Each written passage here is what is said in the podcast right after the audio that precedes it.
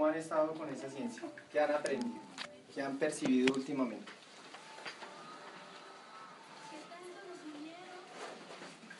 Si quiere bajar el volumen, no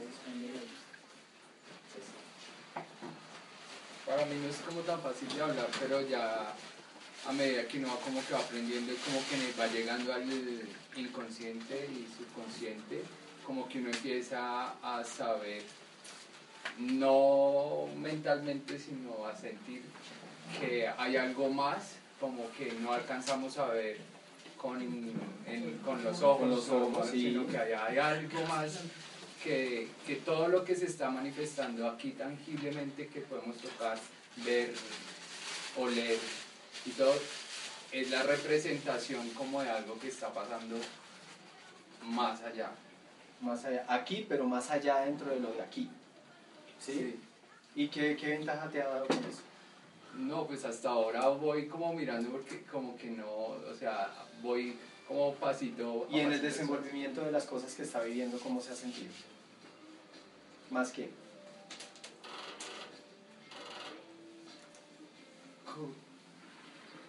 Como menos del, del hombre cotidiano. Y menos identificado con el mundo.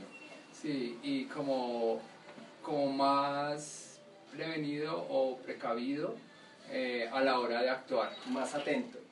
Sí. ¿sí? A él es correcto. ¿sí? Entonces uno, uno, uno, digamos, lo que ya no, no mastica entero lo que la vida nos está mostrando con las situaciones cotidianas. Y uno anda más atento de que esas mismas cosas cotidianas no me cojan por sorpresa. ¿sí?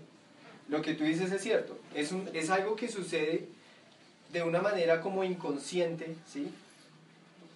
Corazón, si te llegas a sentir de pronto cansada, lo que sea, no te preocupes, ¿listo? No te vas a sentir presionado, me tengo que quedar acá porque es que el gato está ahí, de pronto me voy a levantarme. No, yo no soy así, ¿sí? No te vas a, preocupar por eso. Entonces, ¿qué sucede?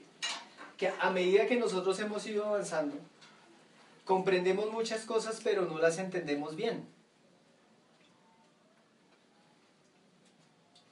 Uy, se sintió el sonido de la najata así profundo, profundo. ¿Sí?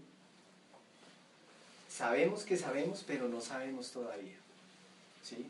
Sabemos que está, pero todavía no lo vemos, pero sí sentimos que algo pasa. Eso es lo que hace referencia a John. Hoy en día ya nosotros sabemos que hay algo más allá.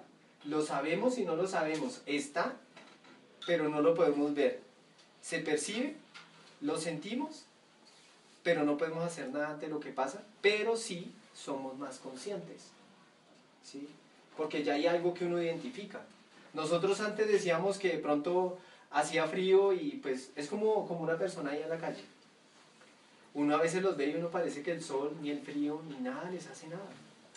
O sea, ya están, ya están tan dormidos que ya ni siquiera... Vea, yo he visto una, un, un día me pareció impresionante ir por la 26 en la moto y ver a un señor en una sudadera, eh, pues obviamente un señor de la calle, todo, todo, todo enloquecido, corriendo por toda la carretera, en un aguacero, descalzo. O sea, una persona común y corriente, hombre, no aguanta una cuadra descalzo en un aguacero y, y en una bermuda, totalmente en bola.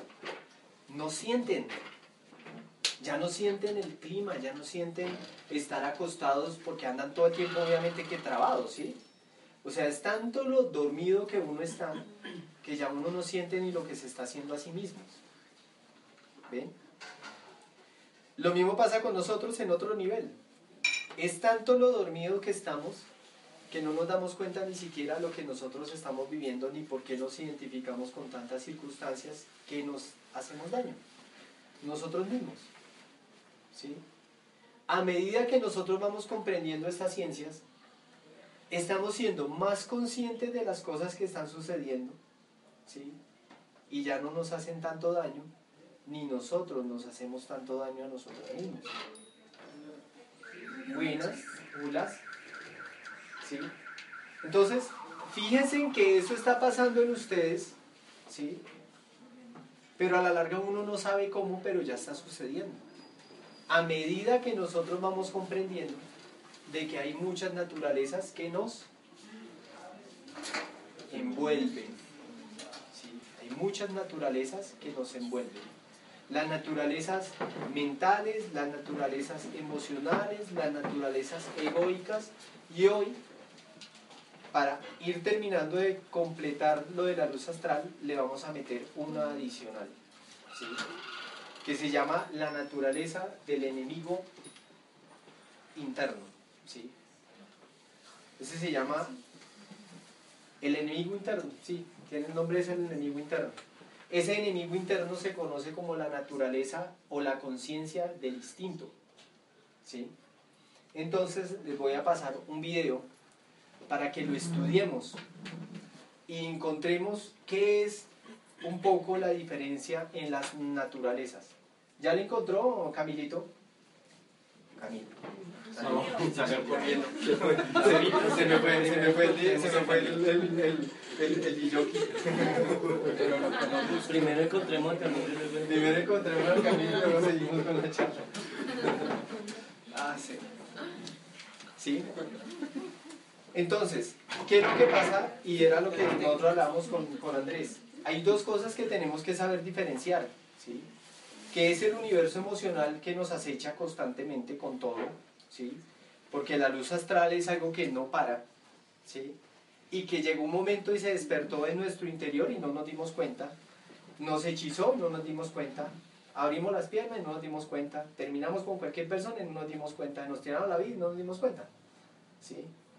Y eso no nos pasa solamente a nosotros, nos va a pasar a nuestros hijos, Muchas veces estos conocimientos no se trata solamente para yo aplicarlos o, para yo vivirlos, sino se trata de que si ustedes lo comprenden, podrán tener la capacidad de alguna manera heredarlos, para que las otras personas no cometan de pronto los mismos errores que nosotros cometimos en, nuestro, en un momento. ¿sí? Entonces muchas veces el conocimiento no se trata de cuánto yo sé, no, se trata de en cuánto uno puede enseñar a los demás. Como yo le digo a la gente, hoy estamos juntos. Mañana no sabemos si la vida por algún motivo nos esparpaja para cada uno por su lado. Y esos conocimientos que ustedes van adquiriendo, que son conocimientos prácticos, vívidos, ¿sí? Y que son ciencias del corazón que no se pueden olvidar. Porque esa es la gran ventaja de esta ciencia práctica, que el que lo practica nunca lo olvida. Se dice que la riqueza práctica es el único tesoro con el que yo me voy de este mundo es la riqueza práctica. Esa conciencia ya no se olvida a la trascendencia de las vidas. Por eso muchas personas nacen con muchas cosas muy intuitivas. Uno les dice, venga, haga tal vaina, relajado, la vivió y suave. Para él era como tomarse un vaso de agua. No, sí, no, qué bacano, bien. ¿Y qué? Y uno se queda, venga, pero no se encontró con estas y estas y estas dificultades. No, para nada. ¿sí? ¿Eso qué quiere decir? Que esa persona adquirió una herencia en el pasado. Es lo mismo que los que toman yagé. Ya eso queda heredado para el resto de sus vidas. Es como Martica una vez que me dijo algo, y es algo que lo voy a tener muy presente de Martica, que un día estábamos en una toma en el empacho y ella estaba sentada así, un poquito nostálgica, y me dijo, gato, no sabe cuánto yo hubiera dado por haber conocido esta ciencia joven. ¿Sí? Yo dije, tiene toda la razón. Hay veces uno siente que las oportunidades de la vida no llegarían cuando uno quisiera que llegaran, ¿sí? Pero si no llegan en el momento en que uno siente que quisiera, uno sí puede hacer algo para que sí suceda en una vida posterior como uno quiere. Y eso le pasó al Buda, ¿sí? Recuerden que la historia del Buda, ¿sí? Consistía en que él antes de ser Buda vivió muchas cosas, pero no les voy a contar la historia para no alargarla, ¿sí?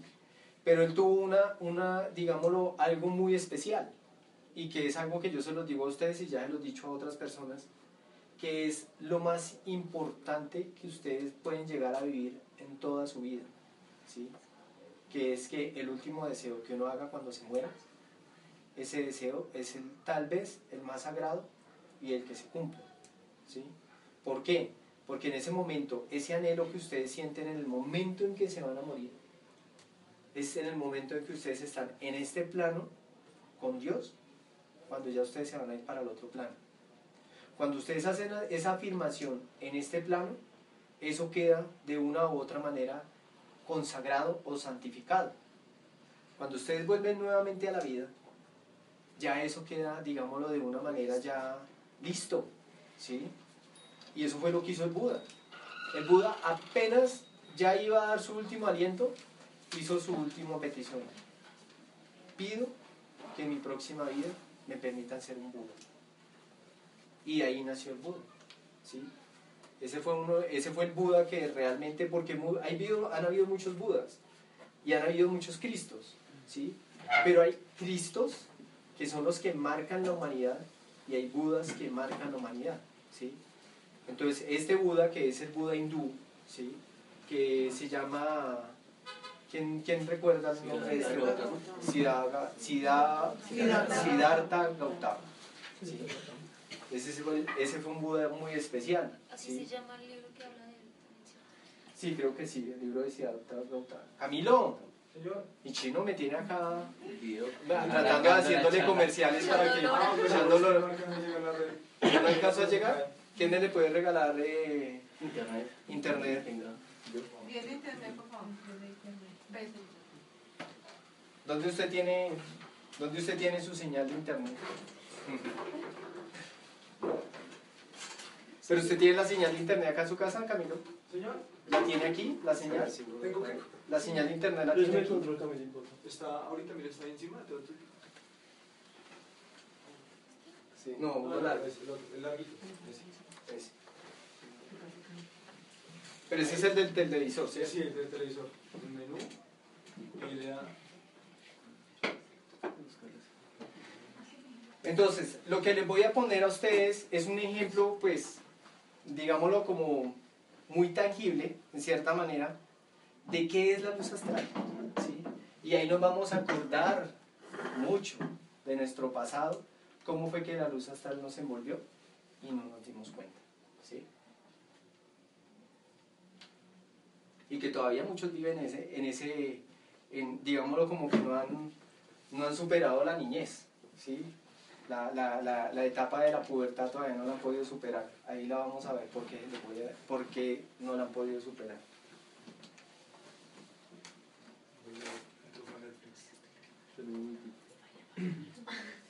Entonces, ¿me lo presta?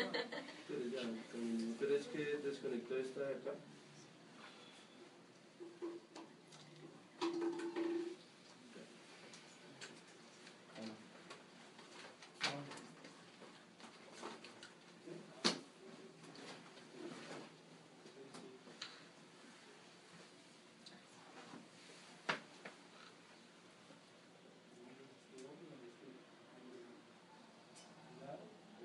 Se va.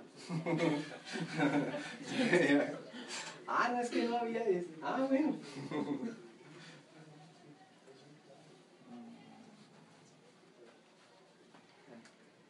Ahí. Ahora sí.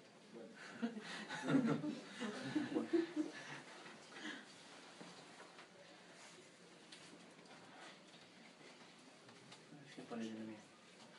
Ah, ¿Ah, se puso la suya también? La Pero no es que vamos a ver si coge pedazos. No, ya busca las que hayan y ya. Listo. Ah, bueno.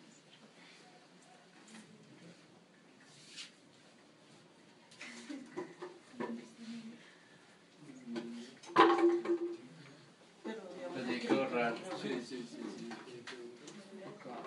Borrarlo. Pues igual lo sacamos.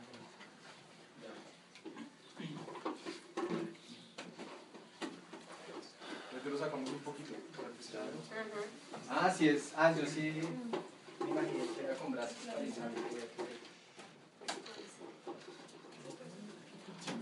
Está. Sí, porque Sigan derecho con tu televisor. ¿Cómo? Siguen derecho con tu televisor.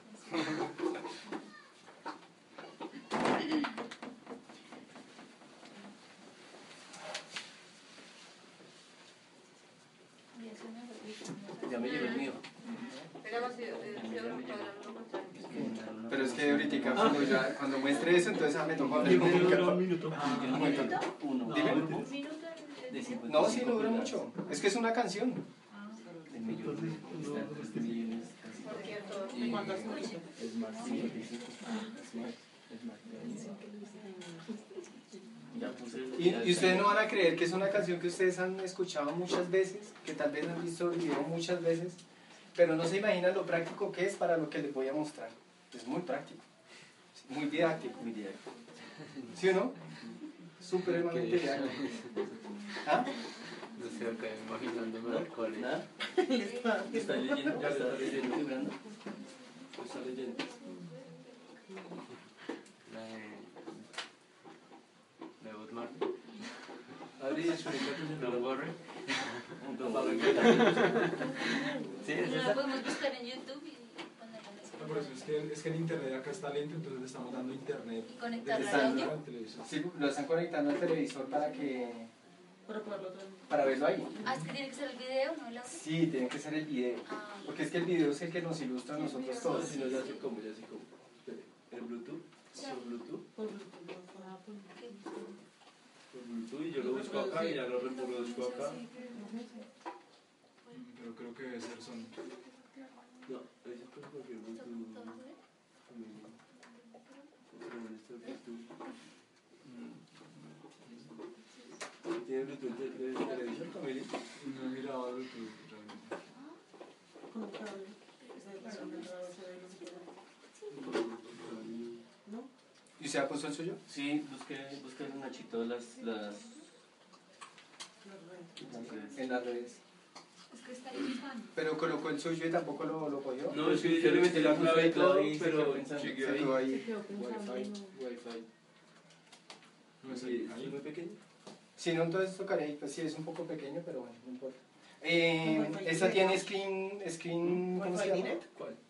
Este, este televisor tiene screen. Lo que pasa es que eso, eso pasa es por Bluetooth, por medio de Bluetooth, Batico. Pero Y eh, tampoco... no sería por configuración de red, sino por Wi-Fi directo. Wi-Fi, Wi-Fi, sí. Por Wi-Fi directo. Sí. Porque tú no Ah, no, una pero red. es Ahí sí, una sí, sí. No, opción. no, no, no, eso es una opción que, que le permite al televisor reconocer las, Ya las estuvimos radios. acá como tres horas mamando gallo y no pudimos. no, no, no, no caí en cuenta. Sí, sí. A ver, a ver, ¿cuál es? Configuración. ¿Cuál no se conoce? Yo también prendí la puse Ahí. Que tenga más, más rayitas.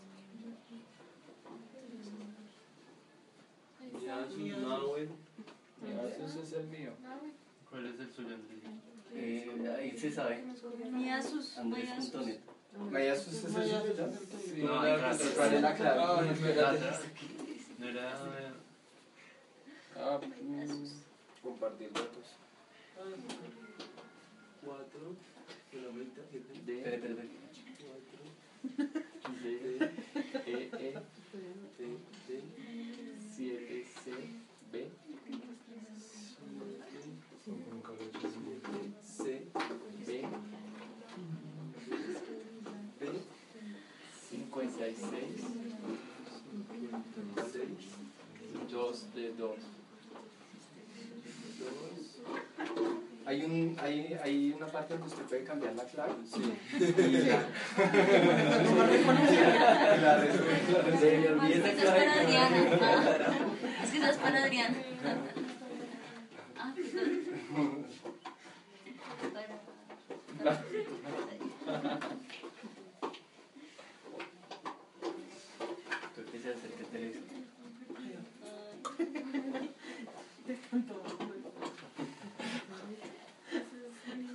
Alguien tiene que hacerlo porque Ya, ya, ya la cogió. Se conectó, sí, se conectó. Y ahora le vuelvo a Sí, sí, hacer. sale el celular que está. es que si no lo otro. No, acá. Listo. Ahí, Eso, eso. No, pero es aquí. ¿Pagamos la luz? No. Cine. Hacemos. Es que. Sí.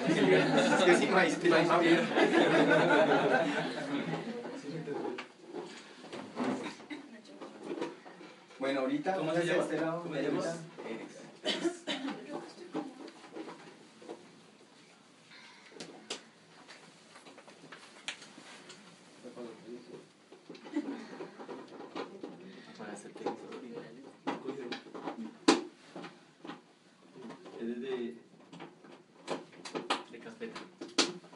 ¿Sí cogió, Camilo?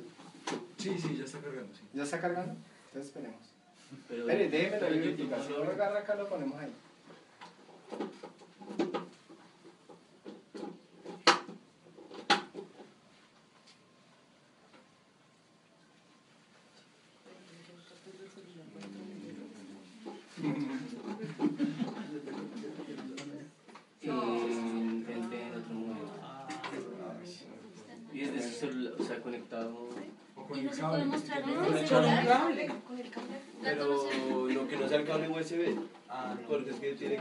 Cable que va al celular con video y audio. Porque el de USB lo que va a hacer es pasar ratos o cargando. No, pero con una, un HDMI se puede Con un HDMI. Sí. No porque la tablet tiene que tener el. HDMI o el O el convertidor. convertidor. Sí, Póngale. Pero la tablet debe tener mini.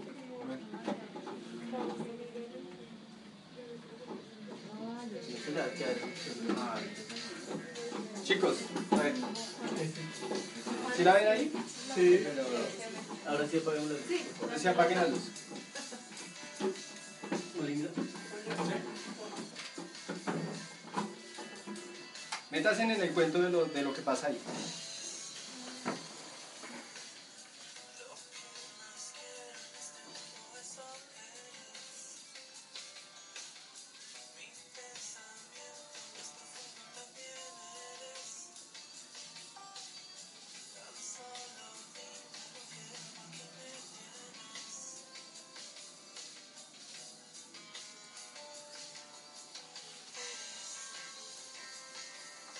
Acuérdense del pasado, cuando ustedes también vivían esa época.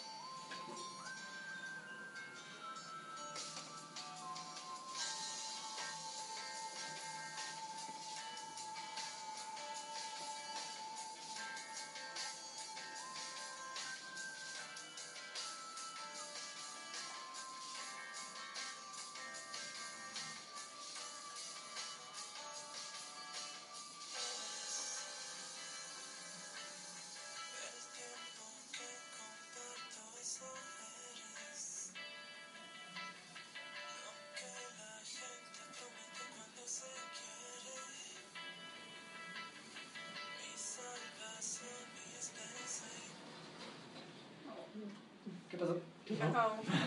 Se descargó. Ay, no, puede ser. Este vato es cabezón. Un cable. No, pues estaría ver una cosa. No tenía el cargador.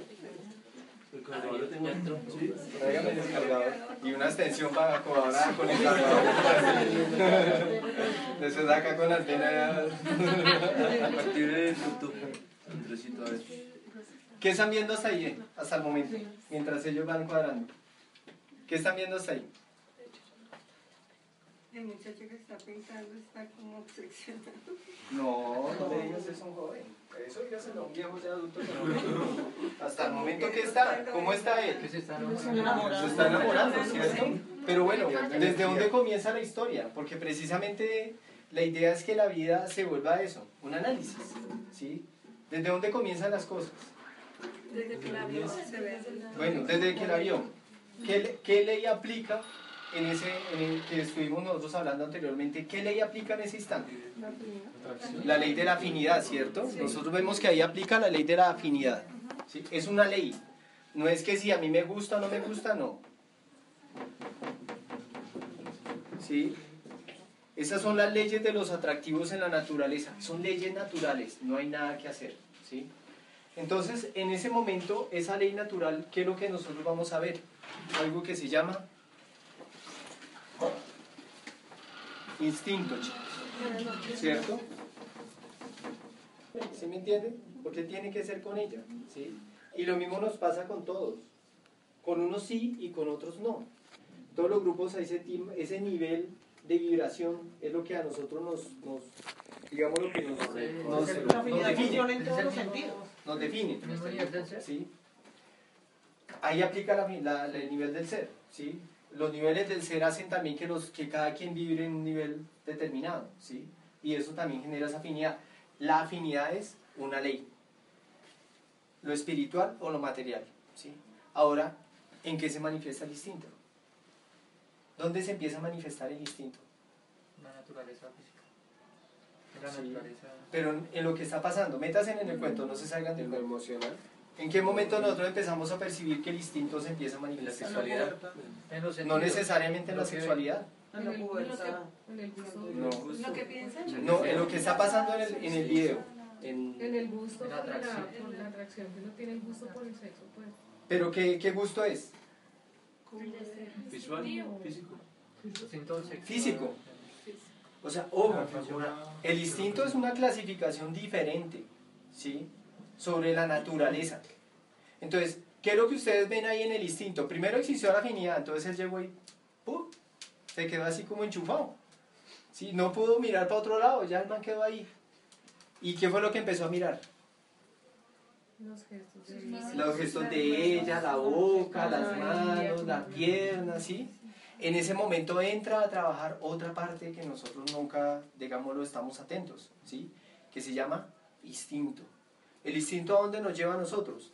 A un análisis, eso inclusive hay un programa de, de, de Discovery donde hablan sobre cómo el ser humano, por instinto, hace la clasificación de su, digámoslo, como de su, de su arquetipo natural, ¿sí?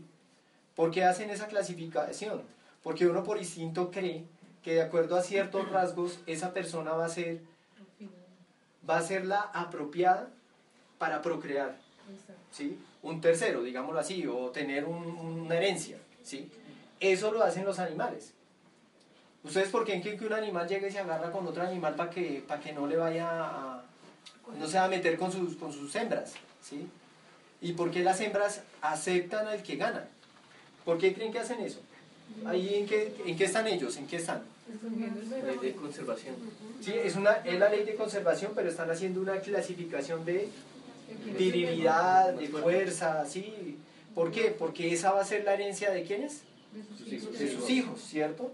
Y eso sucede en toda la naturaleza. Pues como nosotros tenemos parte de esa naturaleza nosotros, esa naturaleza que nos gobierna a nosotros también se llama instinto, ¿sí?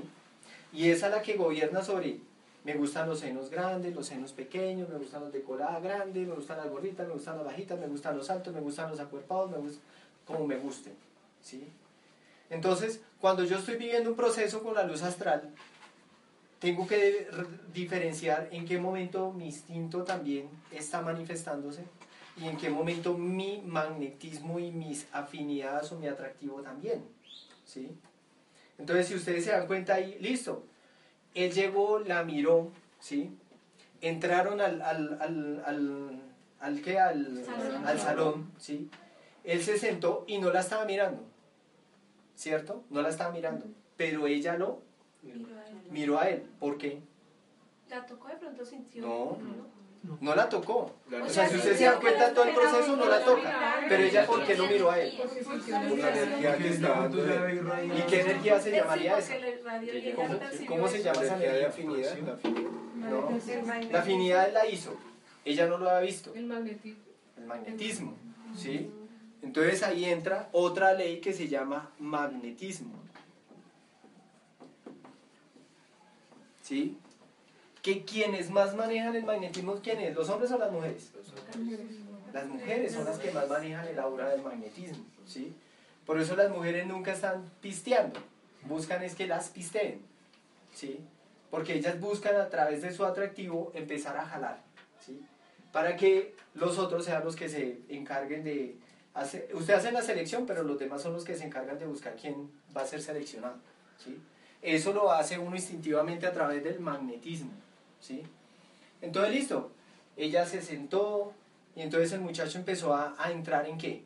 Él empieza a dibujar y él empieza a entrar en qué. La fascinación. Plasmar en la, en la luz astral. Se, empie- se empieza a identificar con lo que la luz astral le está empezando a hacer vivir. ¿sí? ¿Qué es lo primero que él empieza a vivir? La ilusión. Una que, Maya, la desilusión. una inspiración, ¿cierto? Porque resulta que cuando uno entra en ese, en ese, en ese plano de la luz astral, donde empieza uno a inspirarse con la emoción y con el sentir, ¿sí? ¿Quién creen que se inspira? ¿Uno o lo inspiran? Lo inspiran. ¿Por qué lo inspiran a uno y no uno se inspira? Porque uno empieza a soñar y uno piensa que uno es el que está viviendo en el sueño, más uno no se da cuenta si uno está creando el sueño o el sueño se lo montaron a uno. ¿Por qué creen que pasa eso? La imaginación. Es que uno no, por eso dicen, o uno inspira o lo inspiran.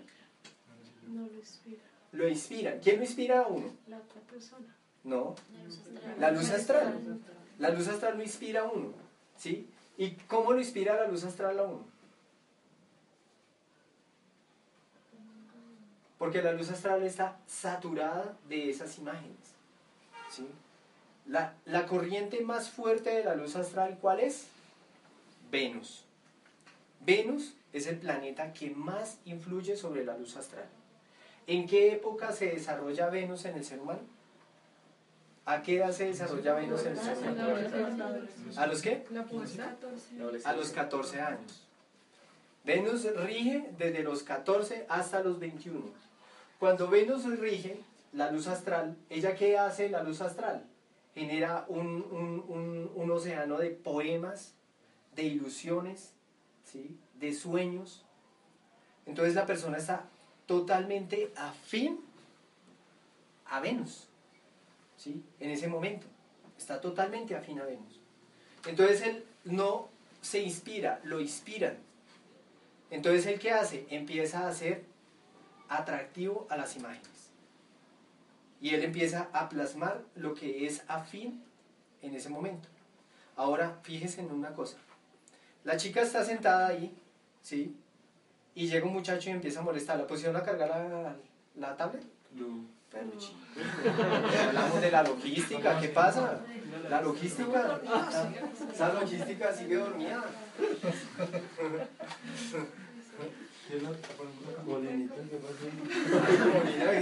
Apropiesen, apropiesen, muchachos, porque el conectada. Sí, ahí mientras tanto el DJ iba a ver si, si puede, se agarra por algún lado. No, yo sí ahorita tengo un chicharrón con datos porque este damos no da. El tuyo también, no, pero no. no, no. La, la poca mega que le queda allá. ¿Sí? Entonces, ¿qué sucede? Si ustedes se dan cuenta, la muchacha llega un pelado y lo molesta. Cuando, cuando el pelado lo molestan, ya ahorita te vamos a repetir para que no quedes tan perdida porque se siente como si esta gente que está hablando yo no entiendo nada. bueno, listo. Entonces, el, el muchacho la molesta, molesta a la chica y él empieza a dibujar, ¿cierto? Primero borra todo lo que estaba dibujando, ¿por qué? Pero él lo borra porque ella cuando sale a ponerle sombrío al muchacho. que como que le coquetea a la otra chica. Entonces el man se rayó, ¿sí me entienden? Entonces fíjense en que la luz astral no solo envuelve una pasión de, un- de una manera, no, es de acuerdo a cómo su naturaleza se motiva, ¿cierto? Y él empieza, empiezan a dibujar ¿qué? ¿Qué empiezan a dibujar en el video? Formas, ¿cierto? Cosas, ¿cierto? ¿Y, y quién le dibuja al muchacho que molestó a la muchacha? Eh, un gato. Al muchacho que le mostró un gato, ¿sí o no? Le muestra un gato así que lo... En, en la ciencia de la luz astral, ¿qué viene siendo eso? Diga, Una. Desencanto. Pues la está atacando algo así. ¿Qué es lo que él está haciendo en ese momento? El pelado es el que está dibujando, él es la expresión en ese momento de la luz astral, ¿cierto? Y llega y le dibuja un gato a él, al muchacho, ¿cierto? Un gato Una influencia negativa. Está haciendo una influencia negativa, pero la luz astral, ¿qué viene siendo eso? ¿Una qué? Me están tirando una energía negativa, ¿cierto? Entonces uno está tirando una energía negativa. Y en la luz astral es así. O sea, no estamos hablando mentiras.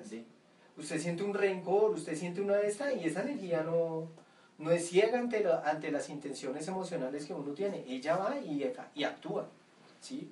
Eso es matemático. ¿sí? Entonces él va y hace eso.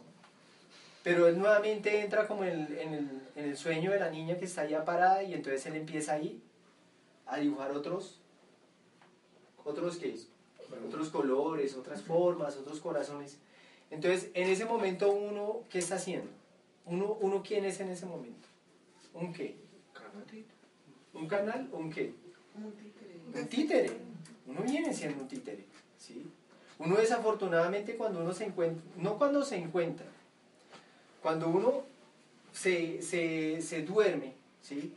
Y entra en esos estados donde es ira, donde es emoción, donde es pasión, donde es todo eso, uno no se está dando cuenta de que uno simplemente es un títere de fuerzas, de energías, de cosas que están ahí que en cualquier momento entran en mi cabeza, entran en mi sexo, entran en mi estómago, entran en mi corazón.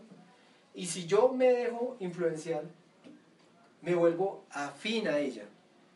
Me vuelvo afín a ella, irradio un magnetismo, una energía. Cuando irradio ese magnetismo, esa energía, ¿qué, qué estoy haciendo en ese caso? Ahí, ¿qué, qué, qué creen que me estoy ganando con eso? Un karma. Un karma. Sí, con Yo con eso me estoy ganando karma. O sea, él le dibuja el, el gato al muchacho allá. El muchacho pues ni siquiera se da cuenta, ni le importa, ni sabe, ni nada, ¿cierto? Pero ¿quién sí lo sabe? El que lo mandó, ¿cierto? Y en el momento en que él lo manda y él es consciente de lo que está haciendo, ¿quién mide el karma? El cosmos, el- Corazón. El corazón. Por eso al único al que no se puede uno decir mentiras es a quién? El corazón. Por eso en la ley de la balanza, ¿qué pesa? la pluma y el corazón. La pluma y un corazón. Entonces, uno cuando está en este plan, uno tiene que estar atento de dos cosas. De qué tiro y qué me irradia. De qué irradio y de qué me irradia. Por eso uno no puede meterse en cualquier lugar. Por eso uno no se puede meter con cualquier persona. Pero, gato, una pregunta. O sea, uno es muy responsable, digámoslo así, o bueno, debería. Ser muy responsable de lo que uno irradia, de lo que uno da. Pero de lo que, de lo Por que eso. llega. O sea, ahí. Por eso, ahí, ¿qué le toca a uno andar? ¿O ¿Por dónde le toca caminar? ¿Por dónde le toca caminar ahí en ese caso? Pues por la sombrita. ¿sí? Pero si uno se, ahí se mete en cualquier lugar, si uno se mete con cualquier persona, si uno no tiene cuidado, ustedes, a ver, yo les voy a hacer una pregunta. Si ustedes van a, a Europa, ustedes van a Alemania, inclusive Estados Unidos, ¿ustedes por qué creen que la gente no saluda casi?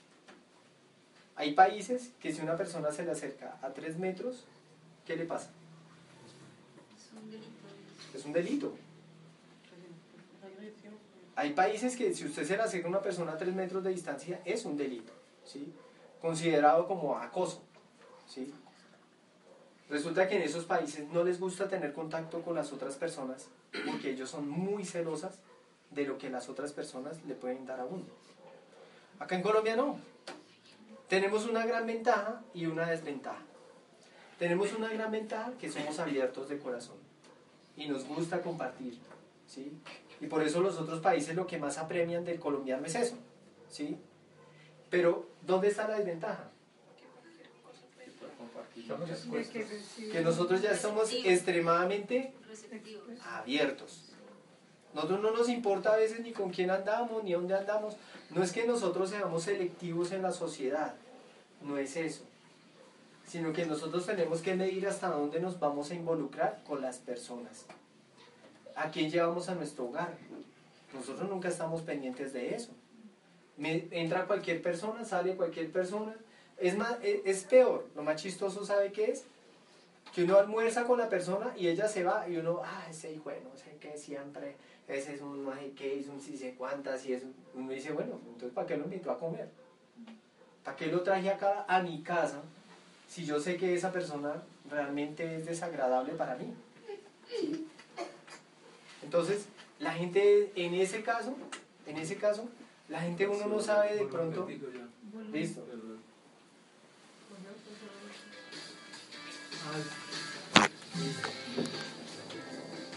Luz, Luz, Molina.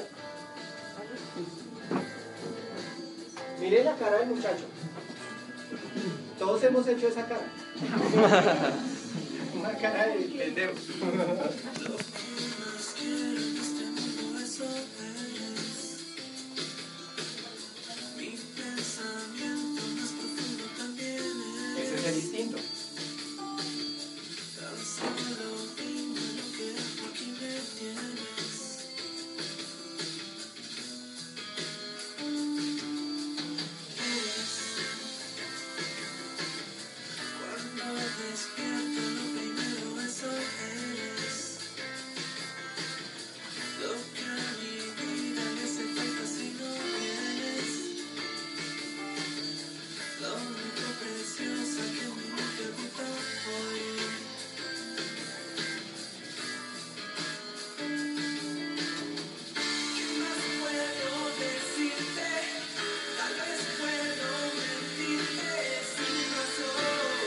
la canción mentalmente, cántela.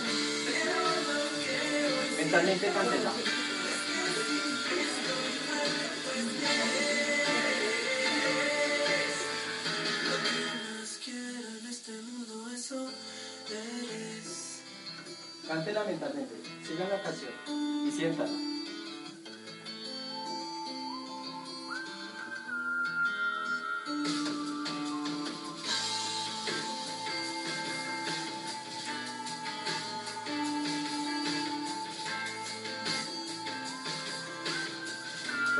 Energías que están.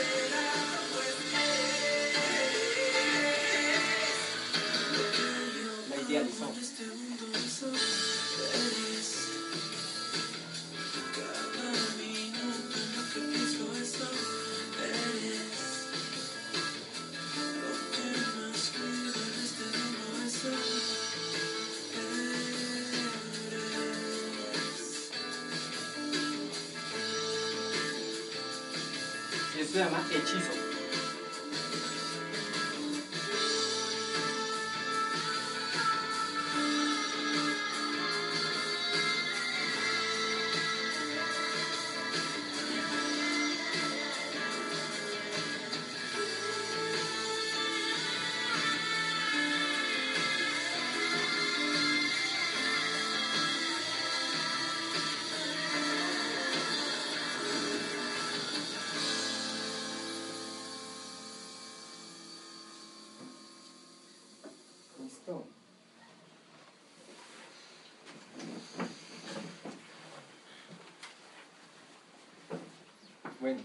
Seguimos.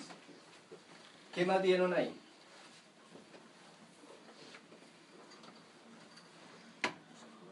¿Qué pasó? ¿Qué sintieron cuando lo cantaron? ¿Qué sintieron cuando lo cantaron? Algo se tiene que sentir. ¿Sí lo cantaron o no lo cantaron? ¿No lo talarearon internamente? ¿Por qué quería que lo talarearan internamente? Para ver qué se sentía. ¿Y qué más? Para recordarle a uno lo que uno vivió eso. ¿Y qué más? Para ver con qué lo conecta uno. Para que se den cuenta lo que uno afirma. Uno talarea y uno no se da cuenta qué es lo que está diciendo. Dice soy. Son palabras sagradas. ¿sí? Y la gente, ¿ustedes por qué creen que hacen esa música? Primero que todo, ¿ustedes por qué creen que hacen esa música? ¿Ah? Para conectarla con una emoción, con un sentir. Sí. Porque resulta que según los estudios de la música, una de las maneras más fáciles de manipular al ser humano es tocándole el alma. No tocándole el corazón, no tocándole las emociones. Le tienen que tocar el alma. ¿Sí? Si la persona, si la canción toca el alma, la canción es es terrible, ¿sí me entienden? Pero ¿qué sucede con, con que le toquen a uno el alma? Resulta que la naturaleza, a mí una vez en una toma de Yahé me enseñó una cosa. Me dijo, para la naturaleza, ¿qué es más bonito? ¿Una araña o un, o un, o un pájaro? Para la naturaleza, ¿qué es más bonito? ¿Una araña o un pájaro? ¿Ah? Para la naturaleza es lo mismo. Para nosotros, para nosotros no, ¿cierto? Para nosotros no. Entonces resulta que para el ser humano, para el ser humano, no implica en lo que dice ni cómo lo dice. La naturaleza no le importa quién lo dice. La naturaleza simplemente actúa de acuerdo a lo que la persona dice. ¿Sí? O sea, usted piensa que de pronto lo que está haciendo es bueno. La naturaleza no le está preguntando si para usted es bueno o es malo. La naturaleza simplemente actúa. Si uno hace una afirmación, ¿sí? y más cuando uno está metido en un cuento, háganlo un día solos, en su casa. Ponga la música, métase en el cuento y les aseguro que ustedes van a sentir algo en su corazón. Cuando ustedes sienten eso en su corazón, resulta que la canción tiene otra cosa que se llama letra, ¿cierto? Y la letra genera afirmaciones sobre lo que usted está sintiendo en el corazón, ¿sí? Aparte de lo que usted está plasmando en su mente, aparte de lo que usted está irradiando con su sentido. Entonces, eso es lo que ustedes viven con la canción. Ahora cuando ustedes los montan en la película directamente, ¿cómo quedan? Revolcados y cómo más? ¿Ah? Hechizados. Hay una palabra que la gente no entiende. ¿Qué diferencia hay entre brujería y hechicería? ¿Cierto? O sea, dicen, no, es que le hicieron un arreglo y eso es brujería. Pero no, es que le hicieron hechicería y la gente no entiende qué es hechicería. El hechizo es cuando una persona queda así como estaba la persona, montada en un montón de películas donde quedó transportado, como un viaje de Yahé.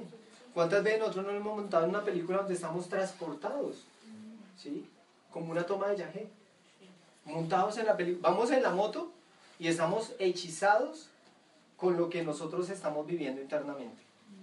Una de las gran mayorías, dice, se dice, dice eh, tránsito y las estadísticas, que las personas que son más, eh, eh, digámoslo, expuestas a- o vulnerables a vivir un accidente de tránsito son las personas que tienen problemas afectivos o emocionales. Porque son muy imaginativos. Porque en ese momento la persona está hechizada con el proceso. ¿Sí? Sale a la calle, está tan montada la película que se da con un volante y no se da ni cuenta. Ricardo, una pregunta, la imaginación, ¿qué tiene diferencia de hechizo? ¿Es lo mismo? ¿La imaginación es algo ya...? Ese es, ese, ese es para avanzados, este no lo podemos discutir acá. No, mentiras. Ah, una pregunta. Por ejemplo, cuando uno, porque es algo también que, que yo he visto con el que me ha mostrado el Mambe mucho, como lo que nos pasa a nosotras las mujeres, que tú en una época trataste como de tocarlo, que uno cuando, cuando está ovulando es cuando pierde más, o sea, si uno no tiene como un dominio, es cuando más esa, esos hechizos como que se irradian. ok, ok, listo. Voy por las, voy por las dos preguntas. Pues no he terminado, pero siga. No, no, entonces termina. Em, porque eh, a mí pasó una vez en, en clase que yo comencé a sentir como la forma en la que yo estaba comprendiendo lo que el maestro estaba diciendo era más como yo sentí la afinidad, pero yo sentí que yo le radié energía y que mi energía no era... O sea que en ese momento había, estaba mezclando entre mi afinidad con el, con el tema y mis emociones. Con tu atra- atractivo. Ajá. Y entonces, en ese momento, yo sentí la necesidad de hablar, de, de- de aportar al tema. Mi mente hizo un aporte al tema como, pues sí, un poco intelectual y relacionado con lo, con lo que se estaba hablando, pero yo estaba cargada emocionalmente. Y el maestro lo que hizo fue mm, inconscientemente cortar como con el Con ese con momento. flujo, con sí. ese momento. De- yo siento que de alguna manera lo percibió. Y yo quedé, comple- o sea, fue como si él me hubiera rebotado a mí toda esa energía y yo quedé el resto del día loca. Loca, loca. Revolcada loca. con Sí. eso mismo. Y ahí fue cuando me di cuenta cómo las mujeres, cuando no tenemos el dominio de esas energías, Energías. Podemos hacer, o sea, desequilibrar muchísimo los ambientes o, bueno, afectarlos de alguna manera. Y también uno entra, uno cae en ese mismo estado. O sea, no es solamente lo que uno irradia, sino uno Usted mismo está queda más involucrado. sumergido, O sí. sea, sí, sí, porque es que igual para expresarlo muchas veces usted tiene que identificarse. Ajá. ¿sí? Son muy escasas las mujeres que tienen ese dominio, ¿sí? Y no es por, por, por comparar ni nada de eso, pero una de las personas que tiene mucho ese dominio es mi mujer, Ángela, ¿sí? Es hay mujeres, o Rosita, por ejemplo, ¿sí? Lo que pasa es que uno percibe, y dígame Andrés si no es así, ¿sí? Eh, Nacho, de pronto, eh, uno percibe cuando las mujeres son muy reservadas en su energía, ¿sí? Son totalmente neutrales, ¿sí? en su forma, no solamente en su energía, su forma de expresión, su forma de vestir, ¿sí? Son, son, son recatadas, son tranquilas, son serenas, son muy aplomadas en ese sentido. Y ahora yo le hago una pregunta a esas mujeres. ¿Cómo les va con los hombres? ¿Cómo viven ustedes en el ambiente de los hombres? Te lo pregunto directamente a ti, que tú manejas muy bien esa naturaleza. ¿Cómo es el ambiente tuyo con los hombres? ¿Muy qué? Normal, o sea, yo no, no tengo nada de problemas con ninguno. Pues me llevo bien con ellos y todo, pero, Pero pero nunca se trata de propasar o digamos que ¿Tú qué, ¿Tú qué sientes? Porque yo veo que los hombres igual ella puede ser mi mujer y todo, pero ellos me coquetean hasta enfrente mío, ¿sí? Pero, pero una cosa es que los hombres sean, digámoslo, chéveres, bacán, ¿sí? Y, y, y otra cosa es que uno sienta, porque eso se siente, ese, ese, ese, ese paso más allá donde ya hay una, una energía ya, ya digámoslo, como eh, in- influyente, ¿sí? Pero yo me doy cuenta de que, de que, ¿cómo lo percibes? ¿Cómo percibes esa parte? O sea, esa neutralidad, ¿cómo la percibes? Es que no creas, hay muchas mujeres que no sienten eso, ¿sí? Y son muy abiertas. Entonces, como que al contrario, eso les gusta, les atrae más. ¿A ti te atrae eso? no, pues no, la verdad no. ¿Sí? no. No te atrae, ¿cierto? Entonces, ¿qué sucede? Que las mujeres sienten placer a los atractivos que su propia energía está emanando. Pero eso es como Sí. una, mani- una manifestación del ego, ¿no? De cada... Ahí va todo, ahí va todo, porque precisamente cuando, cuando nosotros hablamos del instinto, el instinto, el instinto ¿qué pasa? El, el instinto es una conciencia que está en nuestro cuerpo, está principalmente en nuestro ADN, ¿sí? Entonces el ADN de uno lo hace a uno emotivo, opaco, lo hace fuerte, lo hace débil, lo hace enérgico. Toda esa programación está interna en el ADN. Esa programación interna se la hereda a uno los padres. Una parte se la heredan los padres, otra usted la hereda por dharma o por karma. ¿sí? Entonces puede ser, se puede ser muy sensible, por ejemplo, a, a ser dependiente de los hombres. Otras al contrario, son totalmente independientes de los hombres. Son autosuficientes. Eso está en el instinto de la persona, porque es como el instinto de supervivencia. Hay mujeres que para sentirse estables en la vida tienen que estar al lado de un hombre, ¿sí? Eso es instintivo, ¿sí? Hay otras mujeres que al contrario, se sienten bien si son totalmente autosuficientes, ¿sí? Entonces, eso lo gobierna el instinto. ¿Qué pasa cuando el instinto se empieza a manifestar? Nosotros, ¿dónde estamos primero? ¿En el plano espiritual o estamos en el plano material? Estamos en el material. Entonces, por orden, ¿sí? todo lo que usted perciba en el plano material tiene que entrar primero por lo material. ¿sí? Entonces hay algo que es lo que usted percibe, otra cosa es lo que usted siente, ¿sí? que son dos cosas diferentes. Una cosa es lo que usted percibe, ¿sí? usted percibe el ambiente, percibe la- las energías. Pero antes de que usted perciba el ambiente y perciba las energías, ¿usted qué tiene que? Sentir. ¿Y por dónde usted siente? Por su cuerpo. ¿Sí? Entonces, en el momento en que usted, antes de que el ego se meta, para que el ego se meta en algo, usted tiene que sentirlo. ¿Sí? Entonces, usted sintió pasión. ¿Qué es lo primero que el cuerpo siente? ¿Qué es lo primero que le pasa al cuerpo? Se estimula. Puede sentir calor o lo primero que va a sentir usted es que las personas que están más pendientes ¿sí? de su instinto, que ya tienen más dominio de su instinto, se van a dar cuenta de que los pelos se erizan. Todos los pelos del cuerpo se erizan. ¿Por qué los, cuerpos, por los pelos del cuerpo se erizan? Eh, la parte del primero. Porque son antenas receptoras ¿sí? de la carne. Estimulan la carne, la ponen en pum, de una vez la, la, la, la alistan. ¿sí? Eso es muy rápido. ¿sí? Eso es muy rápido. Sí, obviamente, todavía es más rápido el universo emocional que es el que hace que el cuerpo haga eso. ¿sí? Pero antes de que usted perciba al universo emocional, usted primero tiene que percibir el cuerpo.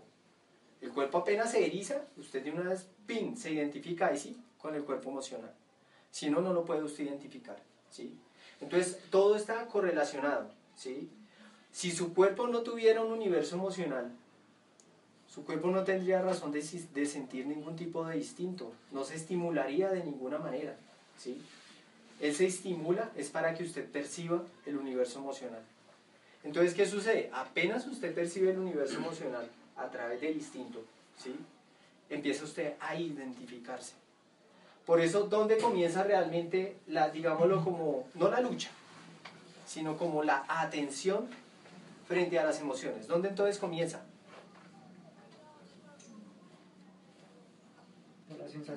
En las sensaciones de el cuerpo.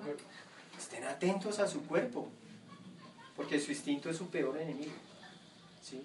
Si no, entonces ustedes todo lo van a ver es a través de su instinto, identificados con el universo emocional. Ustedes se identifican con el universo emocional y empieza a rodar la película. Ya la vieron. ¿Qué fue lo que hizo el muchacho con la muchacha? ¿Qué fue lo que ella primero hizo? ¿Qué fue lo que él hizo con ella? Empezó a dibujar un poco ¿no? de energías y todo eso y al último se montó en un universo o la montó a ella en un universo de energías. Y ¿qué hizo? La, la idealizó. Nosotros nos pasa eso. Conocemos a alguien y lo idealizamos. Cuando ustedes lo idealizan inmediatamente ustedes quedan totalmente hechizados. Eso se llama un automagnetismo negativo. ¿sí? Me, automagni- me automagneticé yo mismo. La persona no tuvo ni que esforzarse. No hizo nada, yo solamente mismo me pegué la empalada. Eh, ¿Esas son las mismas efigies mentales? ¿Cómo? ¿Esas son las mismas ef- efigies mentales? Esfigies mentales vienen siendo como los arquetipos que uno ya programa interiormente. ¿sí?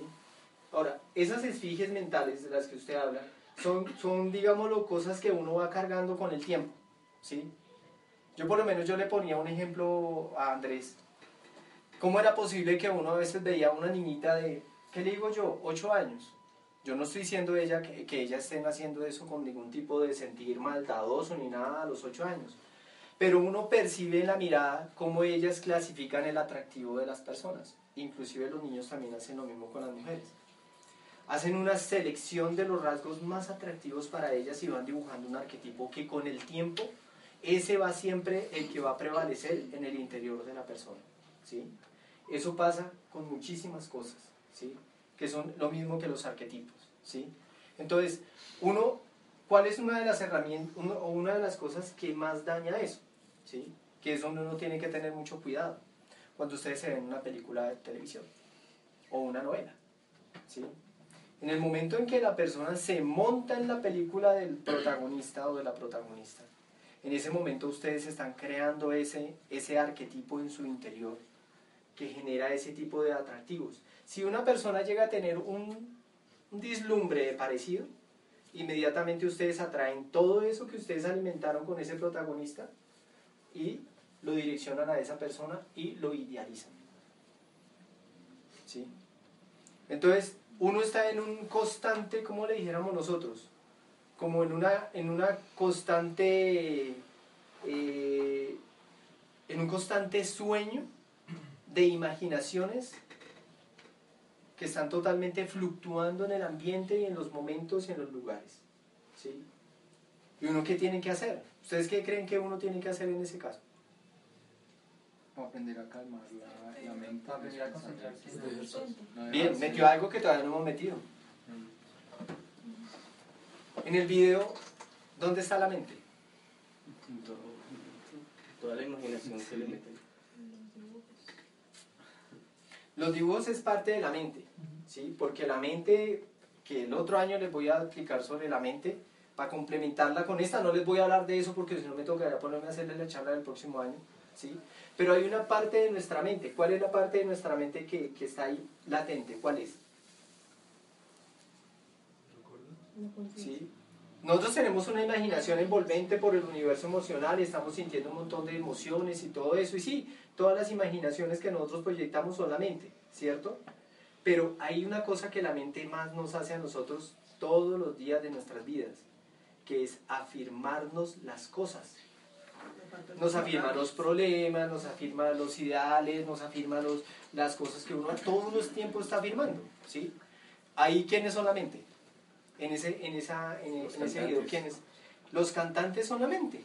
Si ustedes se dan cuenta, mostrar a los cantantes en unos cuadritos así, como allá, martillándonos a nosotros ahí, afirmándonos, eres, eres, yo soy, eres lo único, eres, yo, yo por ejemplo, yo cuando, cuando apenas estaba empezando a incursionar en la ciencia del ocultismo, yo llegaba a hacer una cosa, yo me iba a una taberna, me sentaba con toda la gente y empezaba primero a analizar la transformación de las personas.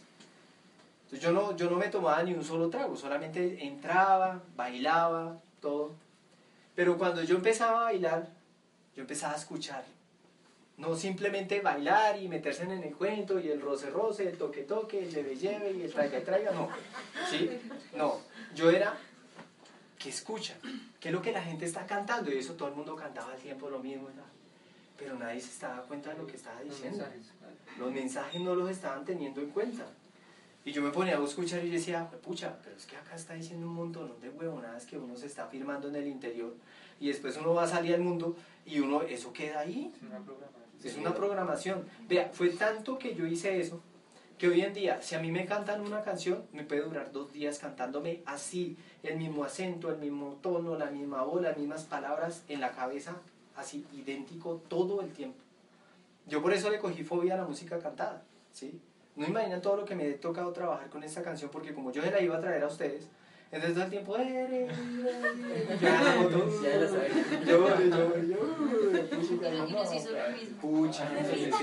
Claro, lleven del bulto también porque pues a mí también me tocó, ¿sí? ¿sí? Pero fíjense en cómo uno afirma cosas, ¿sí? Que muchas veces son una pendejada como esa, ¿sí? Y uno no se está dando cuenta. Uno escucha una canción y uno no la uno la, la repite más no la escucha. ¿sí? La repite más no la escucha. Y eso uno no sabe que es obra sobre el subconsciente. Eso está ahí en el subconsciente. Entonces ahora pongan ustedes una novena sinfonía de Beethoven. Díganme en una sinfonía de Beethoven, metan en vez de esa película, metan una sinfonía de Beethoven. Si quieren les pongo la novena sinfonía de Beethoven de, de la película de Monstruo. Oiga, paro. ¿Será que puede todavía? Sí, sería bueno. ¿Sí? Hágale. Pongámosla, pongámosla y des en cuenta. ¿Qué horas son? ¿Ya son como las 7 Siete y diez. y 10? Listo.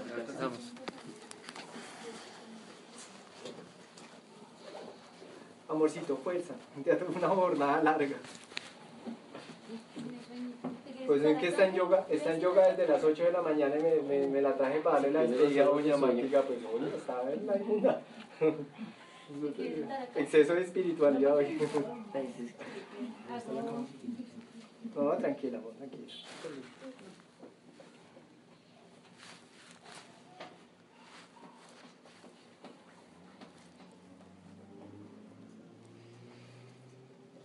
Pero ¿cómo le apareció el material? Ya ustedes lo colocan y estudienlo, mírenlo. ¿sí? Miren cómo el pelado pero queda envuelto en un ¿Cuál es la tarea cuando uno se siente, digamos, eh, esa afinidad, ese hechizo, o, o- o antes de sentir el hechizo, porque ya cuando uno siente el hechizo ya está revolcado? ¿Qué es lo que hay que hacer para, para o sea, o dónde está el? Hay, hay, una parte, hay una parte en la que uno tiene que cuidarse muchísimo. ¿sí? El instinto, siempre el instinto le va a generar a las personas una sed o una necesidad. Siempre va a estar esa sed o esa necesidad. ¿Cuál es esa? El contacto físico. ¿sí? Las personas siempre van a tener ese atractivo antes de usted entrar en un hechizo con una persona o, o un tropel con una persona. Siempre se va a sentir esa necesidad de ese contacto tú a tú. ¿sí? ¿sí? De, como de generar una influencia. A ver, si yo voy a generar una influencia o un atractivo, mi forma de mirar, mi forma de hablar. Porque eso yo sé que va a generar ese atractivo con la persona. Uno tiene que estar atento de, de ¿sabe cómo se le llama eso para que lo, lo- de pronto reconozcan realmente a qué hace referencia esa palabra? Eso se llama la castidad científica. Cuando una persona es casta, esa persona va adquiriendo un, digámoslo, como un manto interno que se llama el monje. El monje es una persona que es totalmente neutral, ¿sí? Porque cuida sus instintos, cuida sus intenciones, ¿sí? Tanto sea para lo que, no importa que, en qué situación me encuentre, porque hay unos que son muy...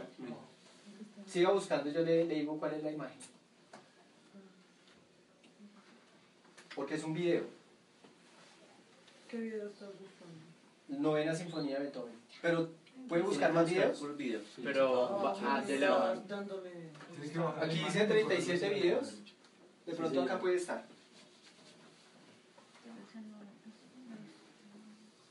Es que no- ese no tiene cursor, entonces como... Uno le da como una ansiedad de donde aparezca ese cursor para uno porque uno ahí con la esta y uno no sabe si el de aquí, el de acá mueve, sube o no. Entonces la clave es la, estar neutro. Sí, buscar estar neutro, pero ojo, ojo con una cosa, ¿sí? No podemos racionalizar la ciencia porque si no nos volvemos insensibles. O sea, es algo que ustedes tienen que con el tiempo vivirlo y irlo aprendiendo de una manera natural, ¿sí? Porque si no, entonces ustedes andan así. Sí, todos, todos psicorregios, ¿no? Sí, no dejan salir ni... Nada, no les digo.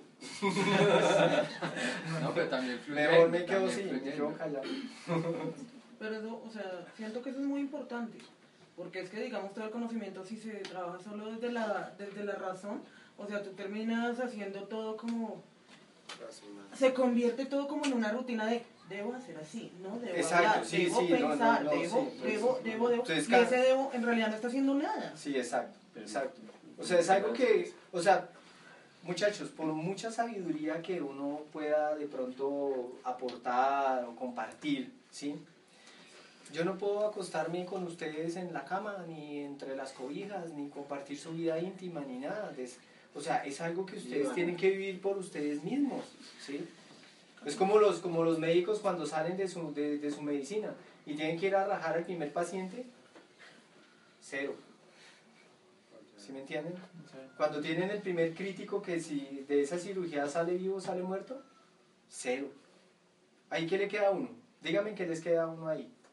En una situación de esas, ¿qué le queda a uno? Que es lo más importante. Encomendarse a la dignidad. Encomendarse a la divinidad. Por mucho conocimiento que ustedes tengan, por mucho viaje que ustedes se tomen, antes que nada y por encima de todo, ustedes tienen que encomendarse a la divinidad. ¿Por qué razón? Porque la madre fue la que creó todo esto. La madre creó la luz astral, la madre creó la mente, la madre creó los sentires, la madre creó los gimnasios, la madre creó las leyes, todo eso lo creó la madre. Entonces, ¿quién más puede solucionarle a ustedes la vida más que quien lo creó? ¿Sí? Por eso uno, o sea, para, para los iniciados y para el ocultismo, es de todo lo más importante es la devoción a la Madre Divina. ¿Sí? En el hindú, ¿qué nos enseñan a nosotros? La a- A los aspectos de Dios como cuáles. Krishna, eh, Pero entre los de la madre, ¿cuál es el más importante? Lasmi. Lasmi, ¿sí? que es la madre de la bondad, ¿sí? Y cuando se trata de, de trascender las debilidades, ¿cuál es la más importante? Kali. El aspecto, el aspecto destructivo de la madre naturaleza en nosotros, ¿sí? Por eso Kali, ¿qué es lo que tiene? Sus manos. Ah, no, un collar con Collar de unas cabeza. cabezas. Un collar de cabezas. ¿Qué más tiene? ¿Unas serpientes? Una espada. Tiene en, un, en una mano, tiene la cabeza de un hombre. En la otra mano, tiene una espada. En la otra mano, tiene un tazón. En la otra mano, tiene una lanza. Hay unas que las hacen con muchas manos más, pero en una representa, donde tiene al hombre con, con la cabeza cortada, representa la misericordia. Y en la otra mano representa la justicia. ¿Eso qué quiere decir? ¿Por qué la misericordia? Porque es que ella es la que nos disuelve a nosotros el ego. La representación del hombre sin cabeza es la representación de la disolución del ego. ¿sí? Y se le quita la ¿Y ella con qué nos quita la cabeza? ¿Con qué nos disuelve el ego? Con la justicia, con la ley, con el rigor. ¿sí? El rigor de la vida es la que a nosotros nos permite disolver el ego. Y eso a la final el rigor que viene siendo. El rigor que viene siendo cuando se aplica La espada. la misericordia. Cuando se aplica el rigor de la ley, se convierte en misericordia. Si no existiera la misericordia, este, si no existiera la misericordia, El tercero. el tercero, ese allá, ese, ¿listo? Luces. cámara.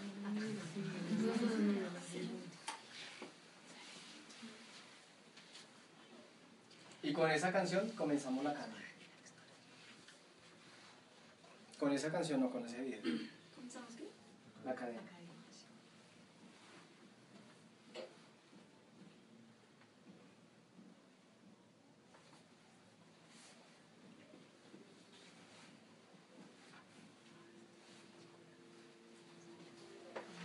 Y que si quiera ver esa película se la recomiendo, es hermosísima. ¿Cómo se llama? Beethoven Monstruo. No, Beethoven Monstruo. se llama.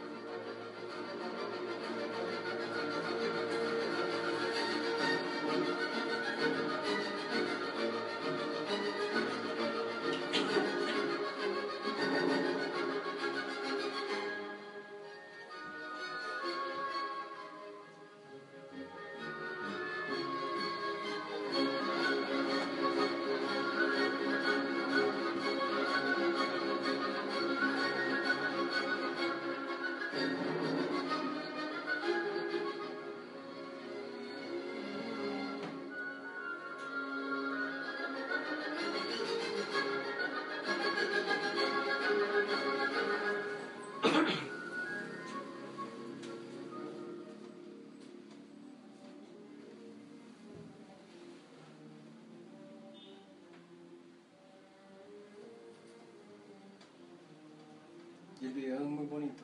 Verlo y escucharlo y sentirlo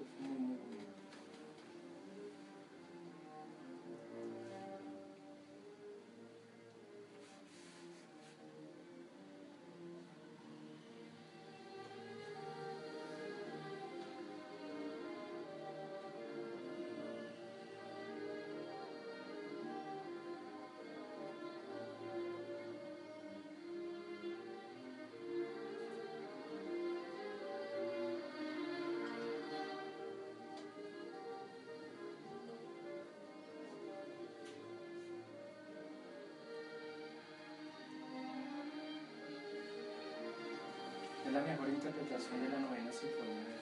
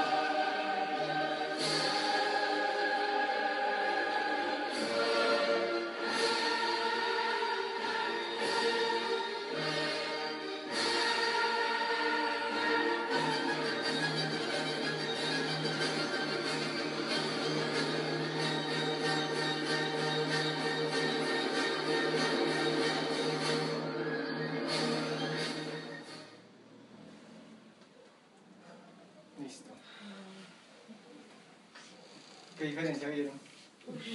No. Una montaña rusa, pero emociones buenas. ¿Montaña rusa de qué? Emociones. ¿Qué emociones? Pues, o sea, digamos, pero emociones como le eh, ¿La emoción? de- del corazón como tal. Eso era una inspiración. Como fuerza, unas fuerzas. Muy limpias, muy neutras. O sea, y digámoslo usted, ¿qué puede meter? O sea, en el anterior, ¿qué metimos? Tristeza, tristeza.